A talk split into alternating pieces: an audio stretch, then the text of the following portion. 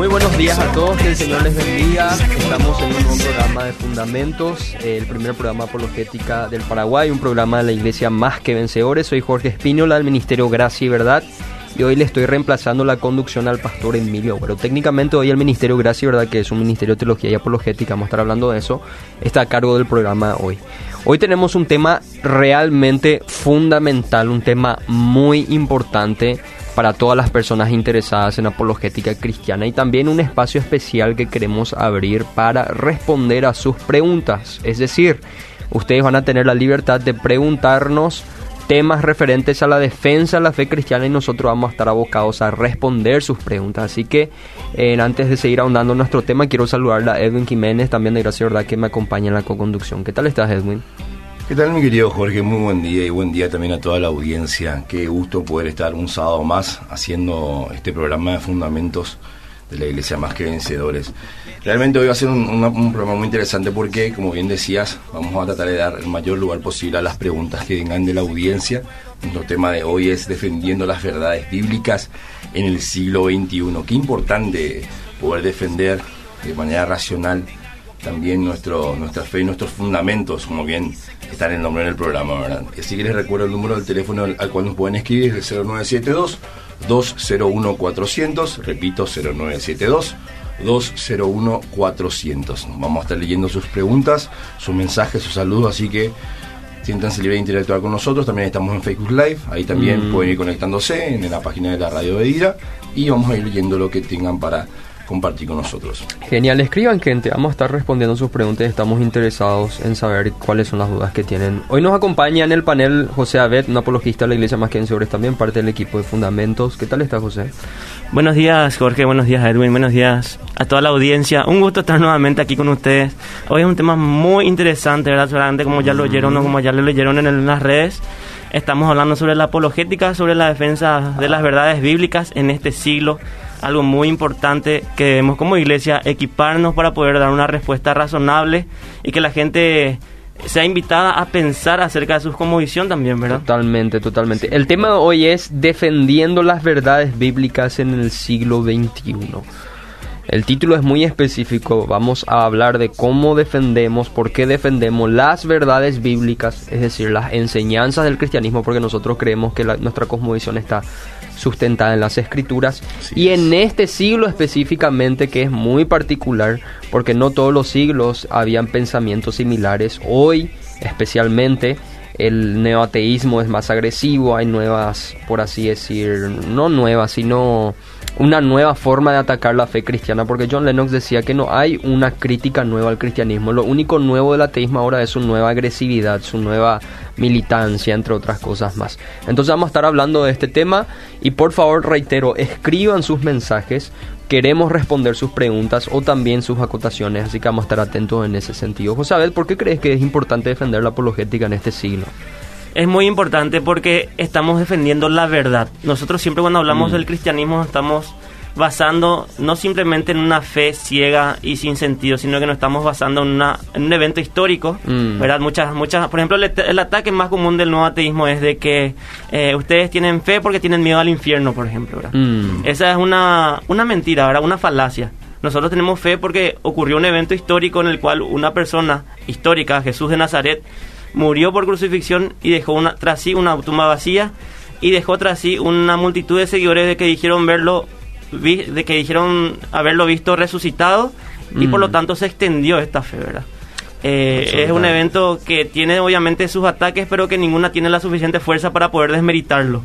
Entonces tenemos que conocer siempre que nosotros con nuestra cosmovisión cristiana estamos defendiendo una verdad. Y si esto fuese, fuese mentira, eh, no, no tiene la, suficiente evidencia para decir que esto es mentira, sino que todo lo contrario, la evidencia nos apunta a que realmente estamos estancados con el cristianismo. Como decía eh, Warner Wallace, el, estoy atrapado en él. Estoy mm. atrapado en el cristianismo. Totalmente, por las evidencias técnicamente, porque es sencillamente verdad. Y vos estuviste mencionando algo muy importante, José, vos dijiste que nosotros hacemos apologética porque estamos defendiendo la verdad. Pero si una característica tiene esta sociedad actual es que ni siquiera cree que exista la verdad. Exactamente, atacan lo que es el, fundamento, atacan la verdad. sí, esta, esta cultura posmoderna, ¿verdad? De que existe tu verdad, mi verdad, y la verdad es así relativa, lo que la cual es muy peligroso, es muy peligroso pensar así. Sí, de hecho es un pensamiento bastante común y creo que el Ministerio Cross Examined, que es un ministerio de, de apologética del doctor Fran Turek, eh, elabora su defensa de la fe primeramente sosteniendo que podemos saber tal cosa como la verdad objetiva. Em, por ejemplo, ¿cómo vas a discutir con alguien que ni siquiera cree que existe la verdad? Nuestra sociedad actual se caracteriza, como decían muchos sociólogos, estuve leyendo y muchos filósofos, por la muerte de la verdad y la muerte de la realidad. Es decir, las personas tienen una especie de visión estructuralista de la realidad. ¿Qué quiere decir eso? Que la realidad parece ser hasta una construcción social. Lo que vos percibís, eso es verdad. Y puede ser diferente tu percepción como la mía. Justamente acá ya empiezan a llegar los mensajes de, la gente, señor Benítez. Ya, adelante, adelante. Pablo pregunta, buenos días hermanos, bendiciones. Dice, ¿podrían darme una definición o concepto de la verdad? O sea, ¿qué es la verdad? Pregunta Pablo. La verdad es aquello que corresponde con la realidad. Aquello que es real, es decir, se explica a partir de la realidad, eso es verdad. Como por ejemplo, nosotros estamos hoy acá, las personas nos están escuchando, Pablo nos hizo una pregunta, entre otras cosas más. Claro, eh, justamente 100% de acuerdo contigo, la misma palabra venía en la mente. Se nota que somos las mismas escuelas. Pero eh, eso es esa es la verdad. Eh, y es algo que la gente está justamente desmeritando hoy, hoy día y es lo que nosotros tenemos que defender. Tenemos que defender la verdad y a partir de ahí nosotros tenemos que empezar para defender el cristianismo. Porque si es que todas las comunicaciones tienen la verdad, eso es incompatible con una realidad. O sea, algo no puede ser blanco y negro a la vez, algo no puede ser gordo y flaco a la vez hay cosas objetivas que corresponden con la realidad y el evento histórico de la resurrección como habíamos, partido tiene que tener su respuesta, ¿verdad? Absolutamente. Imagínate lo siguiente, José Edwin y a la audiencia también, meterle en una habitación a un relativista absoluto, a alguien que ni siquiera cree que exista la verdad, que la verdad es relativa, meterle también a un teísta, es decir, una persona que cree en Dios, y también meterle a un ateo. Ah, ¿Qué, por ejemplo, ustedes creen que van a discutir ahí entre los tres? El teísta cristiano va a decir que Dios existe, el ateo va a decir que Dios no existe y el relativista puede decir los dos tienen razón. o sea, el primero que va a tener que salir de la habitación porque la discusión no va a tener sentido es el, relativista. O sea, eh, una persona que no cree que exista tal cosa como la realidad, es decir, no hay una correspondencia con la realidad, porque no cree que exista verdad, entonces no tiene absolutamente nada que decir. De hecho, un filósofo que creía que absolutamente nada tiene sentido y que tampoco existía la verdad, creo que se llamaba Cratilo, si no me equivoco, eh, em, antiguo, en la época platónica, etcétera, él decía que la única forma de seguir viviendo con esta cosmovisión es no decir nada, y de hecho él lo cumplió, no dijo nada durante toda su vida, nunca habló. Porque si no existe la verdad, ¿qué vas a decir? ¿Qué vas a afirmar? Entonces, en cualquier discusión, en cualquier debate, en cualquier conversación incluso, ¿verdad? Cuando aparezca un relativista porque se va, te va a aparecer en tu camino y te diga, esa es tu verdad, pero esa es su verdad también. Mm. Entonces, si nadie te la verdad, ¿por qué te metes en el debate? ¿Verdad? ¿Por qué das tu opinión? O sea, si vos no te... ¿Por qué objetas? Claro, ¿por qué objetas? Si es que es mi verdad y esta es tu verdad. O sea, vos estás imponiendo otra vez tu verdad de que nadie tiene la verdad sobre nosotros y eso no tiene sentido. hay que vivir acorde a su propia cosmovisión y si es que él dice que nadie tiene la verdad, ¿por qué, por qué discute, verdad? ¿Por qué se mete? Totalmente. De hecho, para seguir respondiéndole a Pablo una pregunta muy profunda, tan breve pero muy profunda de hecho. Así es. Eh, nosotros vimos una definición filosófica de lo que es la verdad, aquello que corresponde con la realidad. Pero si damos una definición teológica, Jesús se identificó a sí mismo como la verdad también. Y eso es muy importante. El apóstol Pablo dice que por el hecho de que en él y por él se han creado todas las cosas, dice que a través de su persona de Jesús se forma un todo coherente. Es decir, aquel que nos posibilita a nosotros a determinar que algo es real e irreal es la existencia misma de Dios. Y yo quiero explicar eso para que las personas puedan entenderme. Eh, Nietzsche, que fue un filósofo nihilista, de hecho no sé lo ni si llamarle filósofo porque él decía que hasta la filosofía había muerto y la filosofía no tiene sentido, ni la gramática tiene sentido tuvo para que aplicar la, filosofía para decir eso. Y, de hecho tuvo que aplicar la gramática para escribir que la gramática no tenía sentido.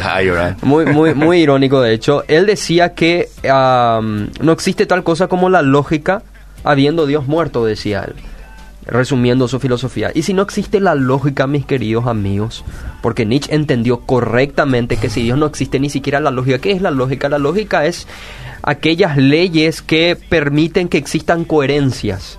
Por ejemplo, cuando vos conversás con una persona, tu conversación no es incoherente con esa persona porque vos vas a determinar si lo que te está diciendo la otra persona es lógico y lógico. Por ejemplo, el principio no contradicción, ¿sí, sabes? Una cosita más que la lógica también te lleva a hacer ciencia. Absolutamente. Así es. A través de la lógica vos podés entenderle a la otra persona, podés entender cuando lees el, tu diario o lees un libro y también la lógica te ayuda a poder hacer ciencia. Vos te beneficias de la lógica absolutamente en todo lo que haces. Pero si Dios no existe, ¿qué es lo que es la lógica? Un ateo una vez me dijo a mí que es un fenómeno emergente, es decir, no necesitamos más explicación, está ahí punto. Mm, mucha fe veo yo en esa afirmación, mucha fe, pero existiendo Dios y Jesús que se identifica a sí mismo como el logos, de hecho Juan le llama a Jesús el logos, el verbo, nosotros podemos entender que existe una realidad objetiva y a través de esa realidad, a través de ese punto determinante que Dios él marcó, creándonos y existiendo Él, nosotros podemos determinar todas las cosas en el sentido que podemos entender, pueden tener sentido. Por eso el apóstol Pablo decía que a través de Cristo se forma un todo coherente. Hay razonabilidad. Absolutamente, podemos razonar gracias a Dios. O si no, la razón, ¿qué es la razón? ¿Qué es la razón en un universo accidental que saltó a la existencia de la nada? No sabemos si saltó a la existencia o fue un aborto del universo, no lo sabemos. ¿Qué es la mente del hombre? Donde operan claro, ¿cómo, al azar. Que nuestros, claro, sí, sí, ¿cómo podemos confiar incluso que nuestros pensamientos tienen, tienen sentido, tienen lógica? Si es que eso no, no lo ponemos, si Dios no, no es la base de toda esa cosmovisión, todo cae. Es más, sí. se puede decir que Dios es la base de la ciencia también, porque los primeros cristianos que fueron los que crearon más o menos esta idea de ciencia, ¿verdad? Sabían que había una razonabilidad porque sabían que había una mente diseñadora detrás de todo y lo querían comprender. Si es que eran sumamente ateos, militantes, iban a ser materialistas, naturalistas, iban a decir no hay razón de esto, no hay por qué estudiarlo. Absolutamente. Imagínense el poder devastador que tiene este argumento, José, porque cuando vos discutís a un ateo, el ateo utiliza la lógica para argumentar contra Dios. Cuando vos le mostrás al ateo que hasta su misma racionalidad, que él ni siquiera puede razonar si es que no presupone primero que tiene que existir Dios, entonces todo su argumento cae. Como decían muchos en apologistas reformados, decían que esta clase de ateos lo que hacen es sentarse en el regazo de Dios para darle una cachetada. O toman, le roban a Dios para argumentar contra él. Así es. Absolutamente. Edwin, ¿hay otra pregunta? Sí, tenemos varias ya, mucha gente está conectando. les recuerdo escuchamos, número para que nos escriba la gente, les recuerdo el 0972 201 400. Estamos viendo sus preguntas para ir respondiéndolas. Adelante. Pregunta acá Henry Ruiz Díaz dice, buenos días, bendiciones. ¿Cómo poder defender la fe cuando los ateos nos dicen que el nacimiento virginal y por el Espíritu Santo ya hubieron otros personajes de la historia antes de Cristo que nacieron de esa misma manera, por ejemplo, Horus, Alejandro Magno, etcétera. no sé si Alejandro Magno se le atribuye tal cosa, pero... Es muy buena pregunta. Justamente acá yo tengo un libro de Rabí Zacarías y Kevin Johnson donde habla de Jesús entre otros dioses. Ah, muy buen libro. Es una comparación eh, en que Rabí Zacarías, ya fallecido, un gran apologista, y Kevin Johnson hace sobre la figura de Jesús en contraste con otros dioses. Casualmente se le suele criticar a Jesús y al cristianismo como tal, como una especie de plagio de otras religiones. Yo le animo a todas las personas que han recibido este tipo de objeciones que evalúen las fuentes. ¿A qué yo me refiero con fuentes? Me refiero a las fuentes directas, es decir, con los documentos religiosos como tal, no a los oradores como Johari Pujol, por ejemplo, que es un católico, ex sacerdote, ex católico ahora, de hecho creo que es agnóstico ateo, José no me acuerdo, donde él decía que Jesús literalmente es un plagio de otros dioses y ahí está Horus, Mitra, etcétera lo que mencionó. Total y absolutamente desacreditado por la academia que investiga este tipo de cosas. Jesús como personaje histórico y teológico es extraordinariamente singular y especial en comparación a otras a otros personajes de la de otras religiones. De hecho, cuando nosotros vemos en el Nuevo Testamento los apóstoles predicaban de este Cristo, ellos se sorprendían porque no habían escuchado tal cosa. Ellos entendían conceptos de purificación, a un concepto de alcanzar cierta espiritualidad a través de obras, de limpieza, a través de favores que hacían a sus dioses, entre otras cosas más. Creían en especies de semidioses, personas que hacían un trato con Dios para que haya un milagro, pero Jesús no. Jesús no era un semidios, Jesús era verdadero hombre, verdadera Dios. El, concepto luego de ver a homo, ver ateos, verdadero hombre y verdadero Dios, ya es lo único, no existe. El concepto de resurrección también es único, la resurrección como tal. Hay personajes que volvieron a la vida, pero no como Jesús. Ese es todo un programa. Estoy nomás adelantando para que las personas tengan en cuenta eso. Y el concepto de salvación por gracia a través de la fe. Eso también es único en la fe cristiana. Es algo que los griegos no podían aceptar, ni los mismos judíos podían aceptar. Claro, eh, comúnmente se le compara con Horus, de que supuestamente nació una virgen, que resucitó al tercer día, que tuvo 12 discípulos, que fue Mm. bautizado por Anup el Bautista, etcétera. Pero son, son todos falsos, tiene que investigar. Absolutamente. Un egip- egiptólogo serio, busquen en egiptología.com, todas estas cosas son falsas y son es lo que más se acerca a un supuesto plagio entre Jesús y otro dios es Mitra. Pero Mitra fue desarrollándose a través de los tiempos. El Mitra de mil años antes de Cristo era totalmente diferente a lo que fue Mitra después de Cristo. Porque este, este personaje que fue Mitra fue eh, amoldado a lo que fue Jesús. Entonces, según la evidencia que se tiene disponible, fue Mitra el que le copió a Jesús, no Jesús a Mitra, sino que Mitra era muy diferente mucho antes de Cristo. Claro, este, este tipo de argumentos son comunes de repente de fuente, memes de Facebook, ¿verdad? Claro. Eh, con un poquito de estudio serio uno se encuentra con la verdad de que no, no es así como uno lee de repente en redes sociales nomás. Les recuerdo a la gente que nos pueden seguir escribiendo eh, por el WhatsApp, estamos en el 0972-201-400 y también en el Facebook Live también ya nos están escribiendo. Un saludo para Tony que nos está escuchando desde Barcelona, un abrazo Tony, Saludos, siempre Tony. atento. Y así, así que le seguimos leyendo gente, sigan escribiendo que estamos atentos. Otro, otro punto muy importante sobre esta pregunta que hicieron, sobre si Jesús es un plagio o, o- o cuál es la diferencia, qué es lo que tanto diferente puede tener el cristianismo habiendo tantas religiones en el mundo. Tenemos que entender lo siguiente, querida audiencia, y esto es muy importante. Mm. Si nosotros comparamos a la fe cristiana con otras religiones, solamente a través de una perspectiva racional, analítica, es decir, utiliza un poco tu mente. Eso es lo que hace Rabí Zacarías en su libro Jesús entre otros dioses. El cristianismo es la única, y no estoy siendo pretencioso al afirmar esto, es la única fe como tal, junto con sus doctrinas, que pasan todos los estándares de verificación racional. Por ejemplo, cuando vos estudias el hinduismo, hay un libro que se llama Las religiones del mundo, editado por Norm- Norman Anderson, es en donde se hace un análisis en exhaustivo de todas las religiones que hay. Él expone que muchas religiones, muchísimas religiones, las politeístas en especial. Ni siquiera les interesa ponerse bajo la lupa de un análisis crítico de la ciencia como la historia, la filosofía, la ciencia, entre otras cosas más. No les La interesa. E- incluso ellos ni siquiera pretenden ser racional. Quiero leer una cita de Norman Anderson que dice lo siguiente, en- justamente en el libro Las religiones del mundo. Cito, ¿Tales historias, los mitos del hinduismo, se toman realmente en serio? Pregunta Anderson. Pues lo bastante como para asegurar el culto al dios en cuestión y para hacer que los fieles estén pendientes de su favor, pero no lo suficiente como para ser de verdadero valor religioso.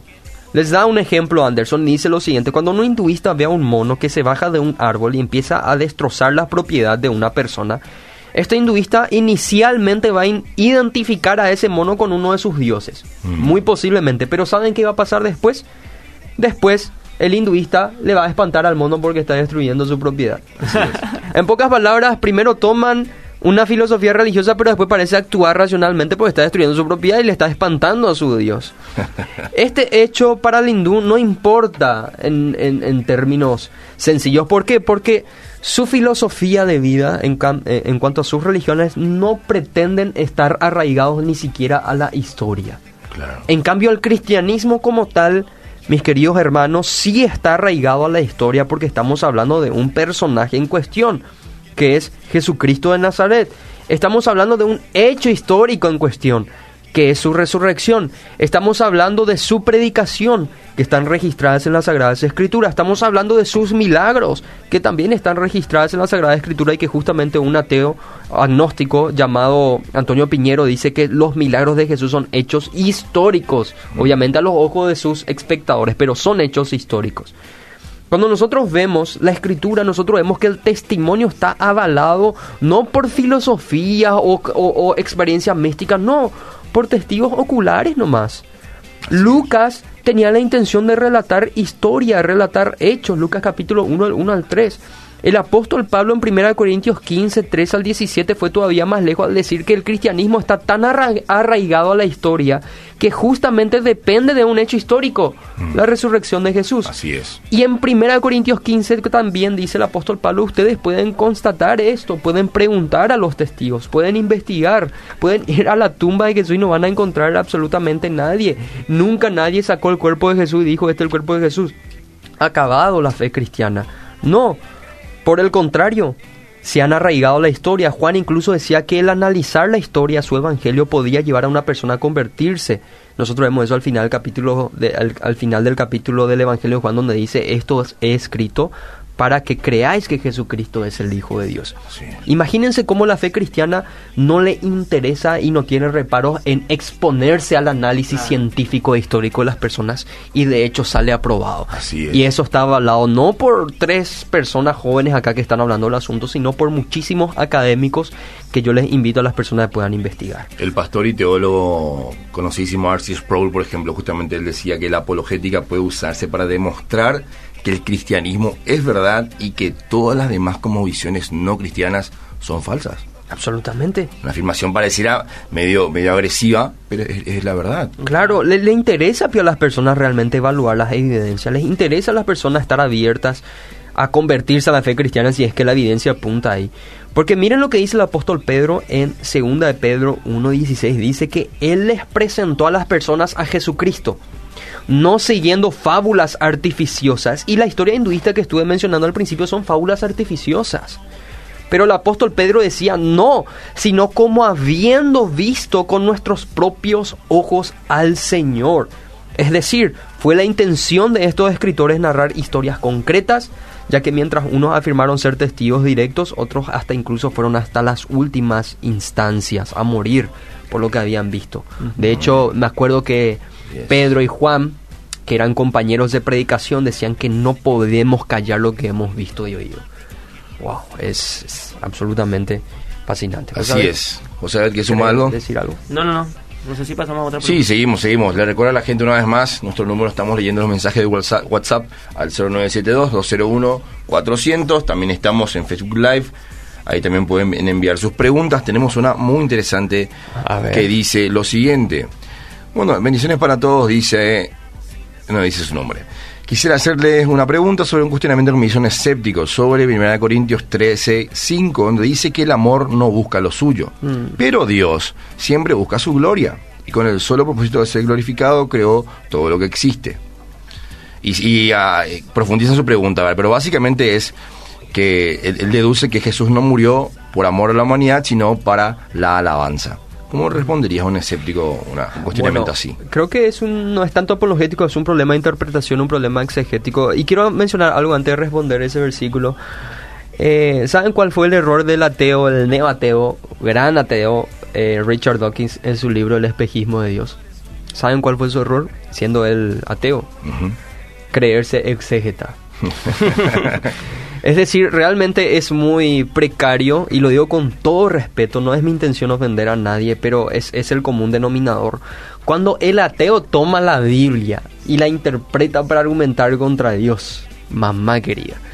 Terrible, terrible. Richard Dawkins comete errores en su libro cuando trata de utilizar la Biblia para argumentar contra Dios, mostrando falencias en la Biblia, en la interpretación bíblica acá en Más que Vencedores, en la escuela dominical, los niños le van a poder responder. Y no estoy exagerando. No estoy exagerando. Entonces, es un problema de interpretación. También eh, hay un problema de... De la, de la cosmovisión, como dijiste, de la, de la interpretación que le da y de la forma de ver a Dios. Cuando mm. nosotros entendemos a Dios, eh, le conocemos, sabemos que Él es digno de toda gloria y alabanza. y Él no es un Dios egoísta, Él se hizo hombre y vino a sufrir como hombre. o sea, y, y Dios le exaltó hasta lo sumo. O sea, Dios compartió su gloria con, con Cristo, ¿verdad? Vemos las personalidades ahí, ¿verdad? O sea, las personas de, de Dios, de Cristo. Mm. Y vemos de que Él comparte su gloria. Dice que nuestros cuerpos van a ser glorificados. Absolutamente. Entonces no es un Dios egoísta, sino que es un Dios que transmitió ese amor. Wow. Solamente analicemos por un momento, gente. Es el, la fe cristiana es una fe donde se realza y puede sorprender a cualquiera el amor que Dios tiene por la humanidad El Salmo dice, ¿qué es el hombre para que tengas de él memoria? ¿Qué es el hombre para que lo visites? Somos menor que los ángeles, no hiciste del polvo de la tierra, somos pecadores. Odiamos a Dios por naturaleza, elegimos estar lejos de Dios todos los días.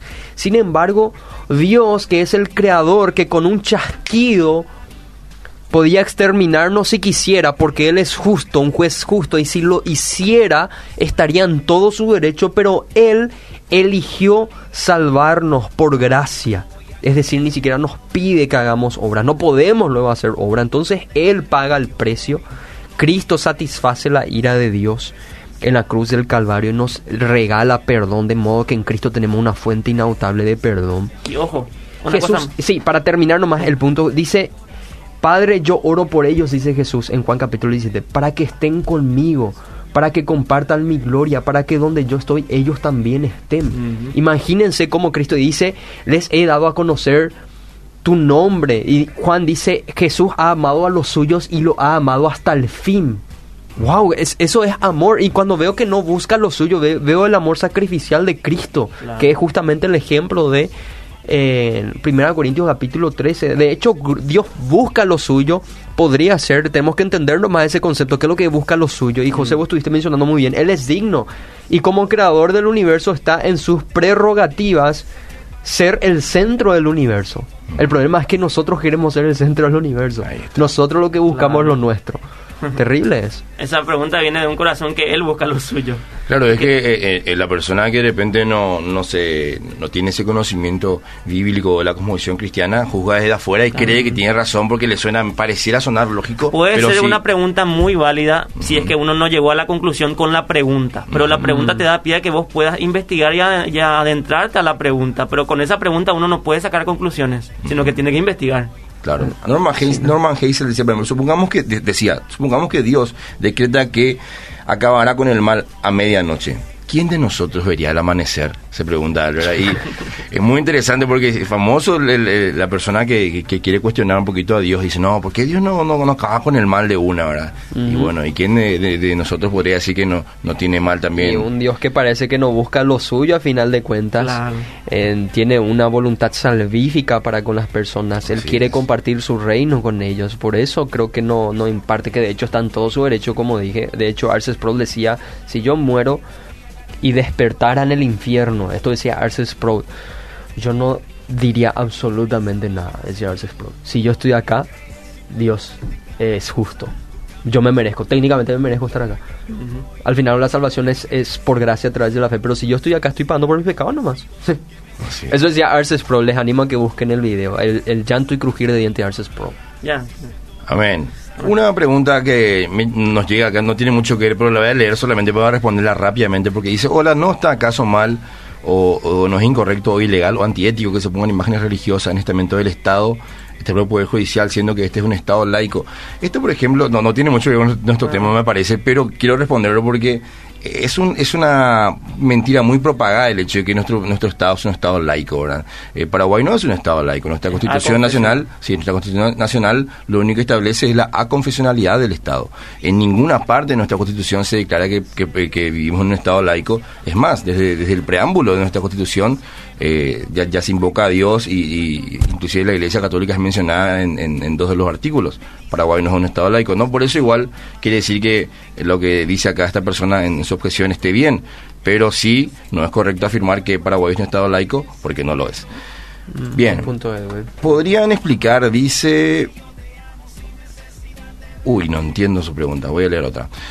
Muy buenas, bendiciones. Una consulta, hay muchos escépticos que dicen que hay historias bíblicas que también se suceden en otras culturas y religiones. Ya la respondimos.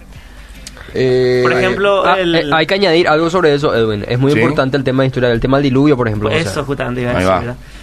justamente de que varias eh, civilizaciones lo narren significa que pudo haber sido un hecho. Encima son civilizaciones aisladas unas con otras. No es que unas se copiaron, sino que da más eh, peso evidencial de que realmente algo sucedió. Absolutamente. Y si vos analizás el tema del diluvio, desconozco, no me viene nomás a la mente, pero recuerdo haber leído la perspectiva del diluvio de otras religiones que afirmaron que hubo un diluvio. Cuando vos comparás el diluvio, por ejemplo, de otras religiones con el diluvio del Génesis, vas a encontrar una notable diferencia que ya estuve mencionando anteriormente. Uno es absolutamente ridículo y no cabe en la razón. Por ejemplo, el- en vez de una barca fue un cubo, no sé qué, un cubo flotante. ¿Y cómo fue? Y un dios, parece que le molestaron, o sea, estaba durmiendo este dios la siesta, le despertaron, él se molestó y mandó el diluvio.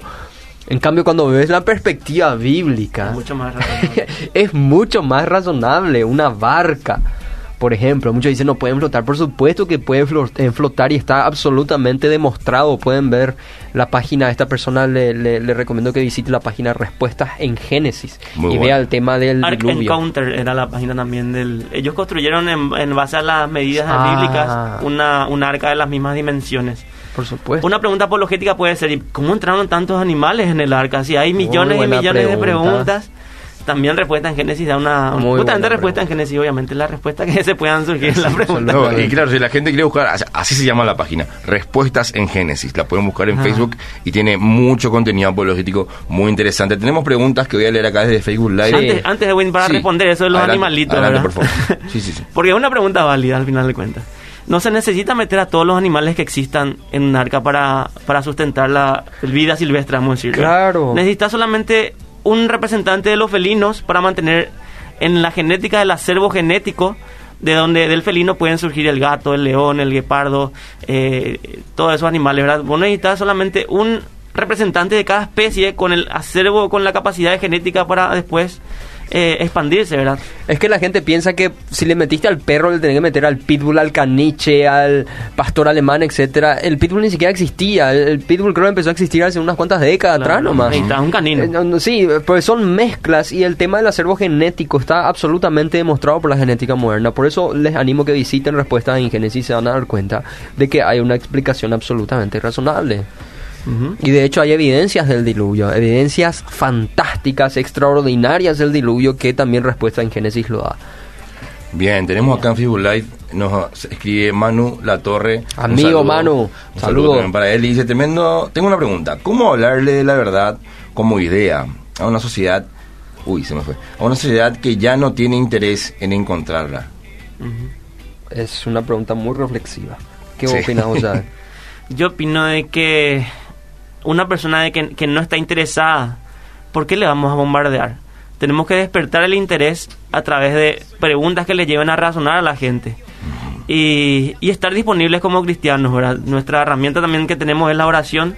Y en algún momento esa persona va a estar en, en una eh, disyuntiva, una lucha de pensamiento con su propio ser y va a querer tener una respuesta. Claro. Entonces, capaz en ese momento no está interesado, n- no le importa nada, vamos a decirle, ¿verdad? Pero tenemos que orar primeramente y también estar dis- dispuestos a darle una respuesta en el momento que necesite y también señalar y el, el pecado, por ejemplo. No Mm. tenemos que callarnos ante el pecado, tenemos que ser sal y luz, ¿verdad? Como cristianos. Y tenemos que ser sabios en, en nuestro comportamiento también con ellos. Aparte que es, es puede desprenderse muchas aristas de este tema. Por ejemplo, hay una Mm. persona que quizás no esté interesada y no necesitamos hacer apologética con una persona que no está interesada en la fe cristiana. Tenemos que predicarle el evangelio nomás. Así es. Y como estuvo diciendo Josabet, vamos a hablarle del juicio de Dios, como decía el apóstol Pablo cuando le habló con Antipas, eh, o creo que era Félix, no me acuerdo muy bien. Él habló del juicio de Dios, de la resurrección y de la vida futura. Esa era la predicación que el apóstol Pablo daba. Y nosotros tenemos que confrontarle con su cosmovisión, decirle que es reo del juicio eterno. En caso que haya un Dios, su situación no es muy buena. Sin embargo, Cristo le ama, eh, vino a la cruz para que justamente él pueda obtener perdón y vida eterna. Y lo único que tiene que hacer es creer en arrepentimiento y fe, convertirse en arrepentimiento y fe. Ponerle una piedra en el zapato. Así También. como decía Greg.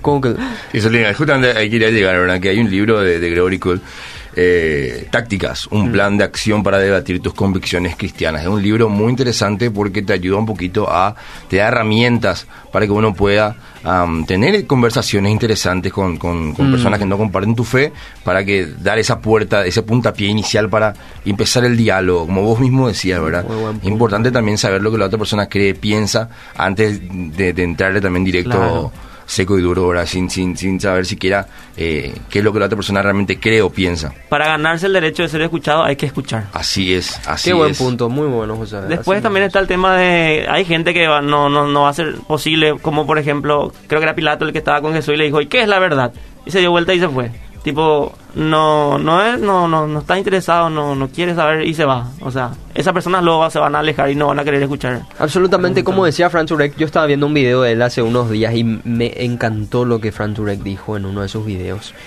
El, el, problema para que un ateo, por ejemplo, un escéptico, una persona que está lejos de Dios, que odia la fe cristiana, eh, quizás no lo dice, pero actúa como tal, el problema no es que tiene eh, interferencias intelectuales para acercarse a Dios. Posiblemente la existencia de Dios del cristianismo interfiere nomás con su sexualidad, por ejemplo, mm. con su estilo de vida, con lo que dice, con lo que hace, con lo que le gusta.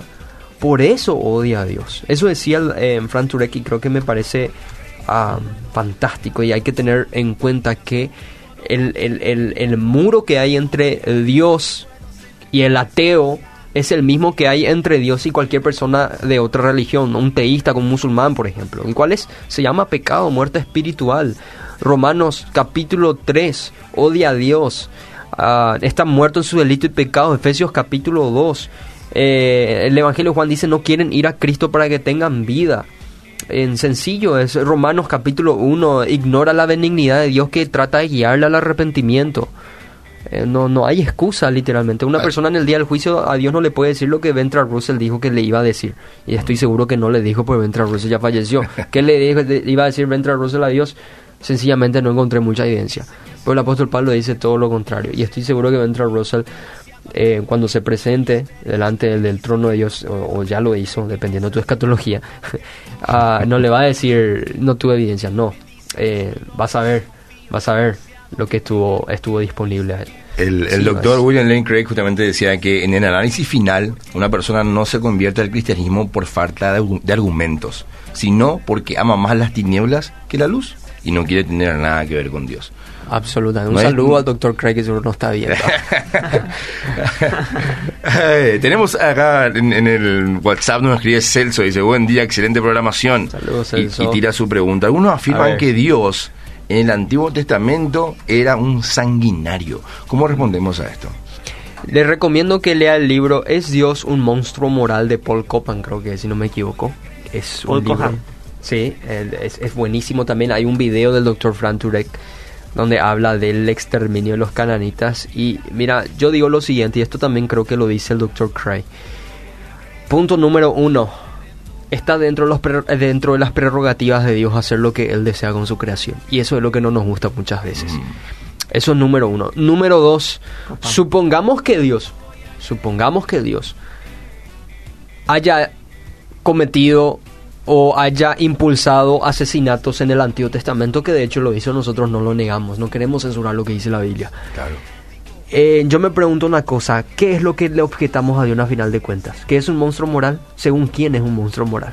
Mm, claro. Cuando un ateo hace ese tipo de evaluaciones, por ejemplo, está haciendo juicios morales a Dios. ¿Y en qué basa su moralidad? ¿Y en qué basa? ¿Cuál es su estándar para regirse y decir, ah, esto es correcto, esto es incorrecto, lo que Dios está haciendo en el Antiguo Testamento está mal?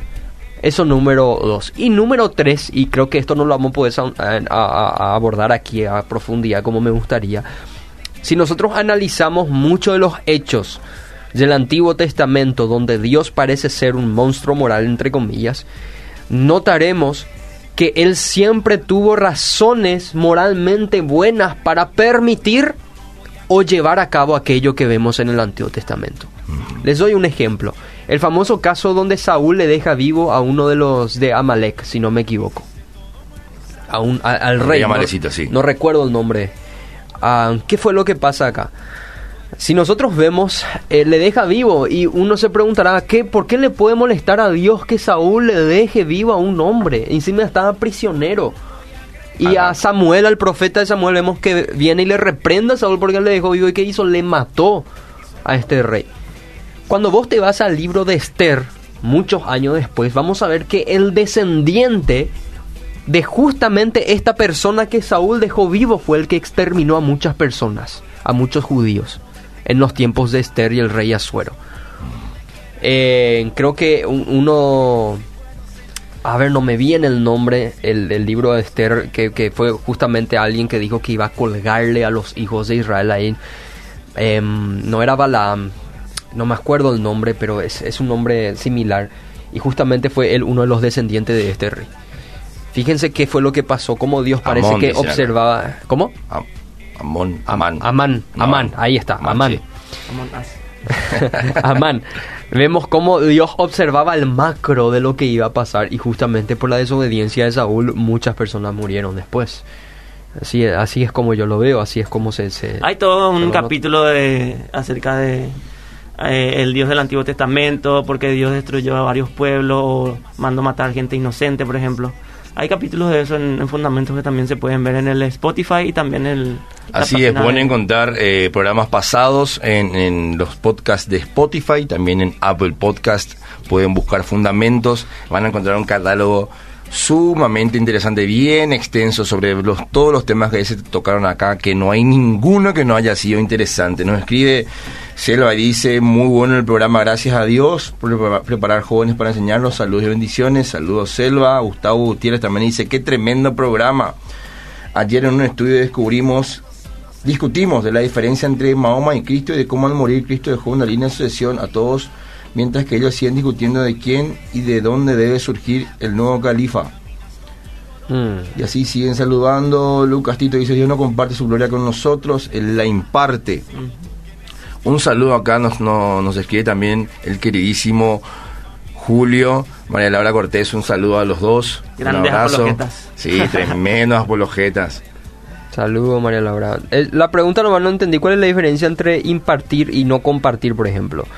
Obviamente cuando seguramente se está tomando de la cita de Isaías donde dice yo soy Jehová y no comparto mi gloria con nadie. Se está refiriendo a la gloria que él tiene como Dios. Y está haciendo un contraste entre los ídolos. Nosotros cuando eh, dijimos que Él comparte su gloria, no nos estamos refiriendo en ese sentido, estamos refiriendo en el sentido que lo dijo Jesucristo, para que vean mi gloria. Y cuando nosotros vemos que el apóstol Juan dice que nuestro cuerpo será como la- el cuerpo de la gloria suya, por ejemplo, vos lo estuviste mencionando, José, a eso nos estamos refiriendo, solamente para aclarar.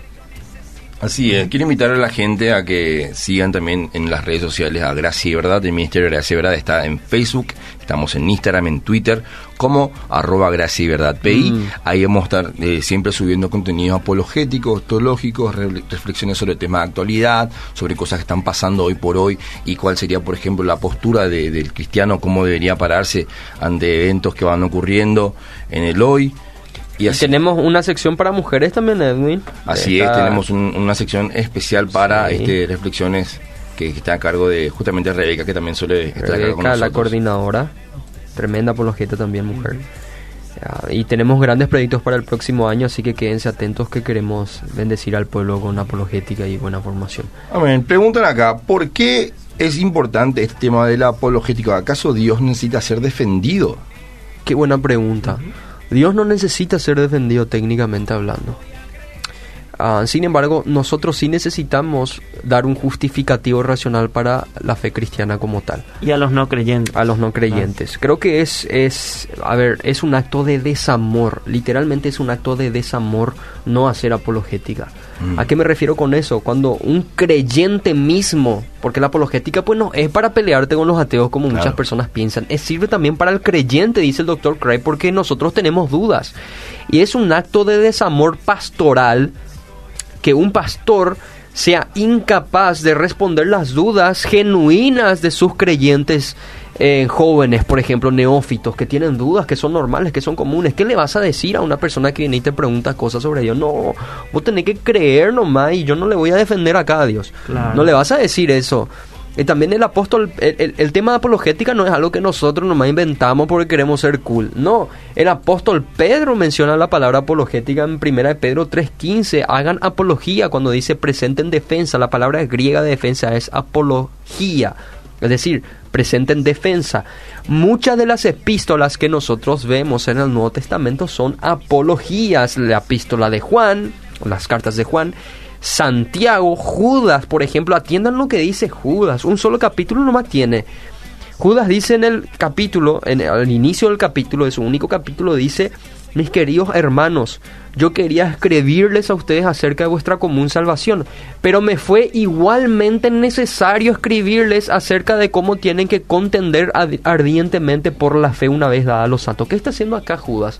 Está equiparando la importancia de escribir sobre la común salvación con la importancia de defender las afirmaciones de la común salvación como tal. El cristianismo de hoy día, que tenemos un cristianismo sustentado, teológico, ortodoxo, nosotros podemos estar cimentados en la teología como tal, se deben, ¿saben a qué? a que muchos en la historia hicieron apología para defender las doctrinas cristianas, ya sea con sectas, herejías, filósofos paganos de aquella época, ateos desde la época medieval, el Renacimiento, etcétera, etcétera, etcétera.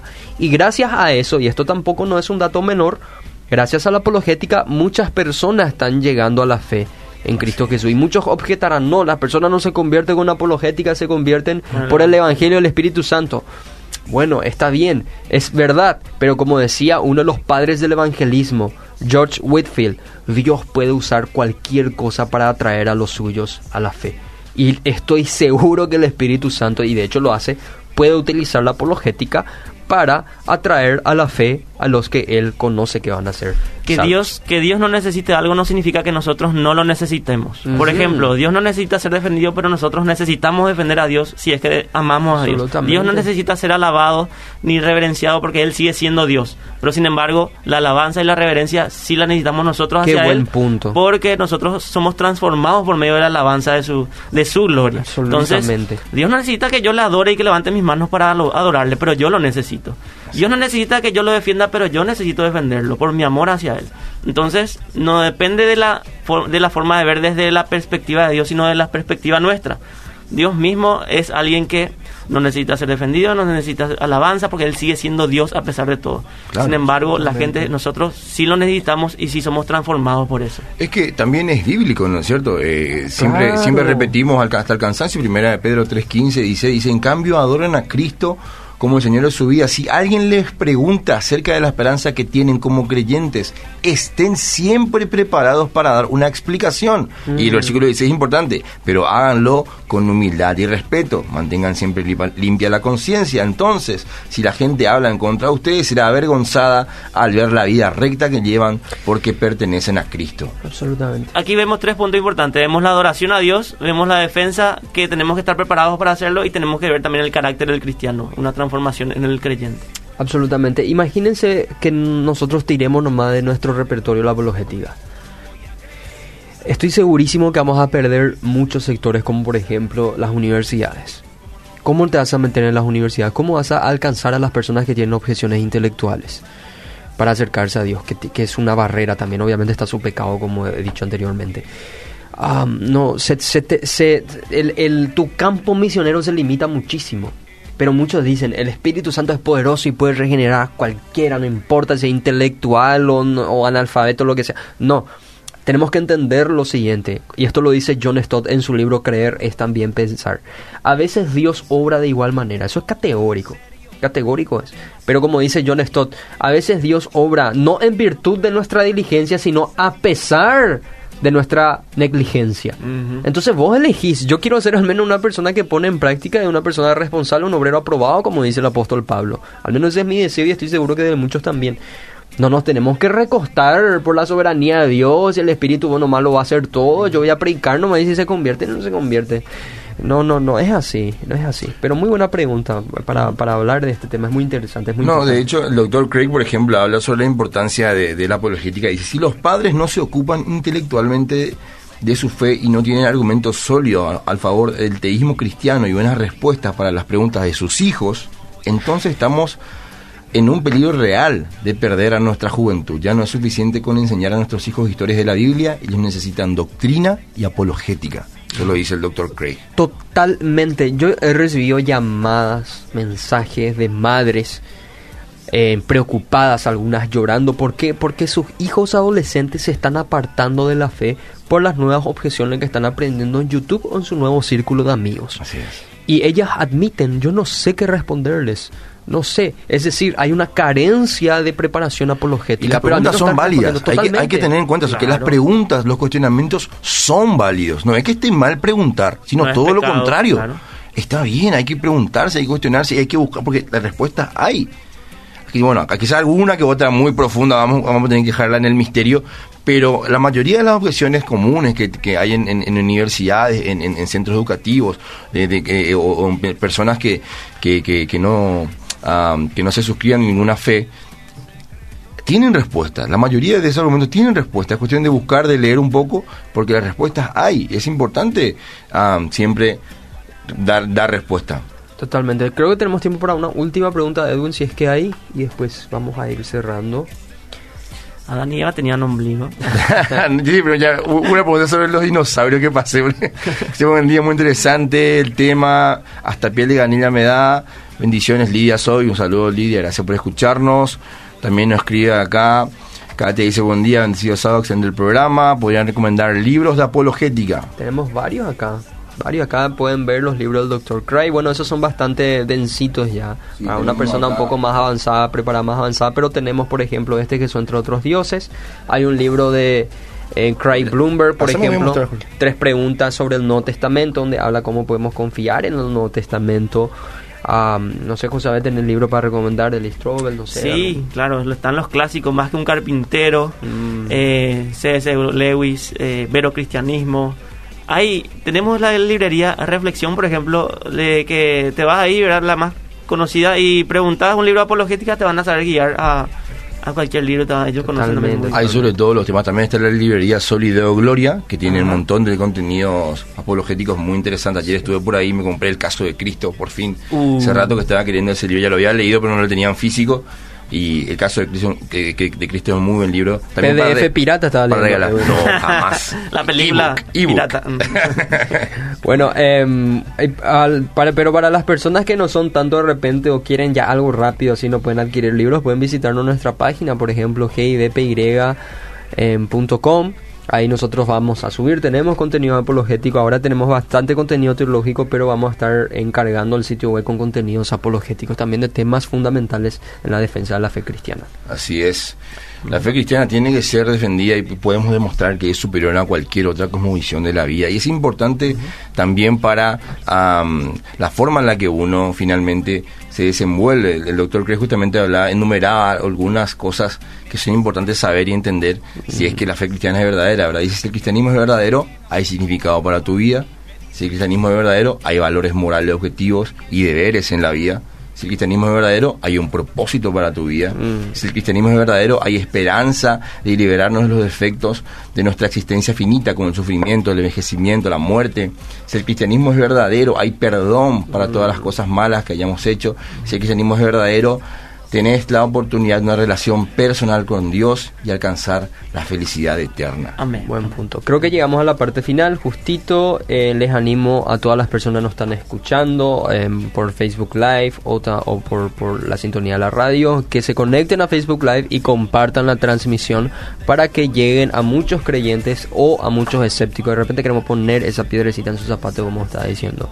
Así que estamos para servirles. Si quieren charlar con nosotros en nuestras redes sociales, nos pueden escribir. Ahí le vamos a estar respondiendo, guiándoles, ayudándoles. Aceptamos invitaciones para dar talleres, charlas, conferencias a grupos pequeños, a iglesias, etcétera. Estamos para servir al cuerpo de Cristo. Que Dios les bendiga a todos. ¿Sabe querer decir algo más? No, no, no, nada, bendiciones. Edwin, algo más. Nada, muchas gracias por estar ahí y síganos en las redes sociales y también eh, pueden escuchar nuestros programas anteriores en Spotify o Apple Podcast. Que el Señor les bendiga. Nos vemos un próximo sábado.